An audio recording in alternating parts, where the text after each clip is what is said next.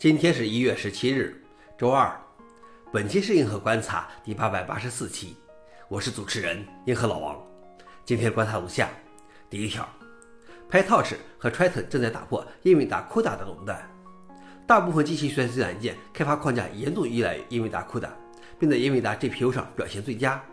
但随着 PyTorch 2.0和 OpenAI Triton 的到来，英伟达 CUDA 对机器学习的垄断地位正在逐渐瓦解。即将到来的 PyTorch 2.0在英伟达 A100 上的训练性能提升了百分之八十六，在 CPU 上的推理性能提升了百分之二十六，而且这种优势可以扩展到 AMD、英特尔、特斯拉、谷歌、亚马逊、微软等等各个公司生产的 GPU 和 AI 加速器上。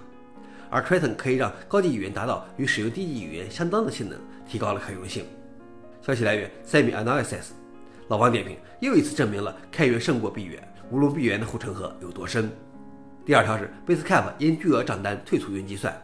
Basecamp 的 CTO 也是 Ruby on Rails 创建者 DHH 介绍了让该公司退出云计算的巨额账单，其中2022年的费用为320万美元，绝大部分都花在了 AWS 上，其中 S3 花费90万美元，RDS 47万美元，OpenSearch 52万美元，Elasticsearch 12万美元。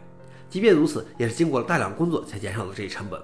该团队不但运行了成本检查计划，而且还就长期使用达成了私人协议。DHH 还用戴尔服务器的三年均摊成本做了对比。消息来源：Register。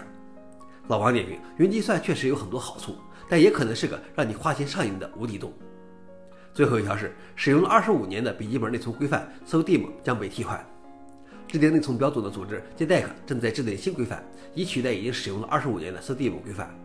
新的 CAM 标准将基于戴尔公司的设计。目标是在二零二三年下半年完成一点零规范，到明年推出基于 CAM 的系统。现有的 SoDim 在 DDR5 六四零零时已经遇到了困难。CAMM 的主要吸引力在于它可以实现更高的内存密度，同时还可以扩展到更高的时钟速度。消息来源：PC World。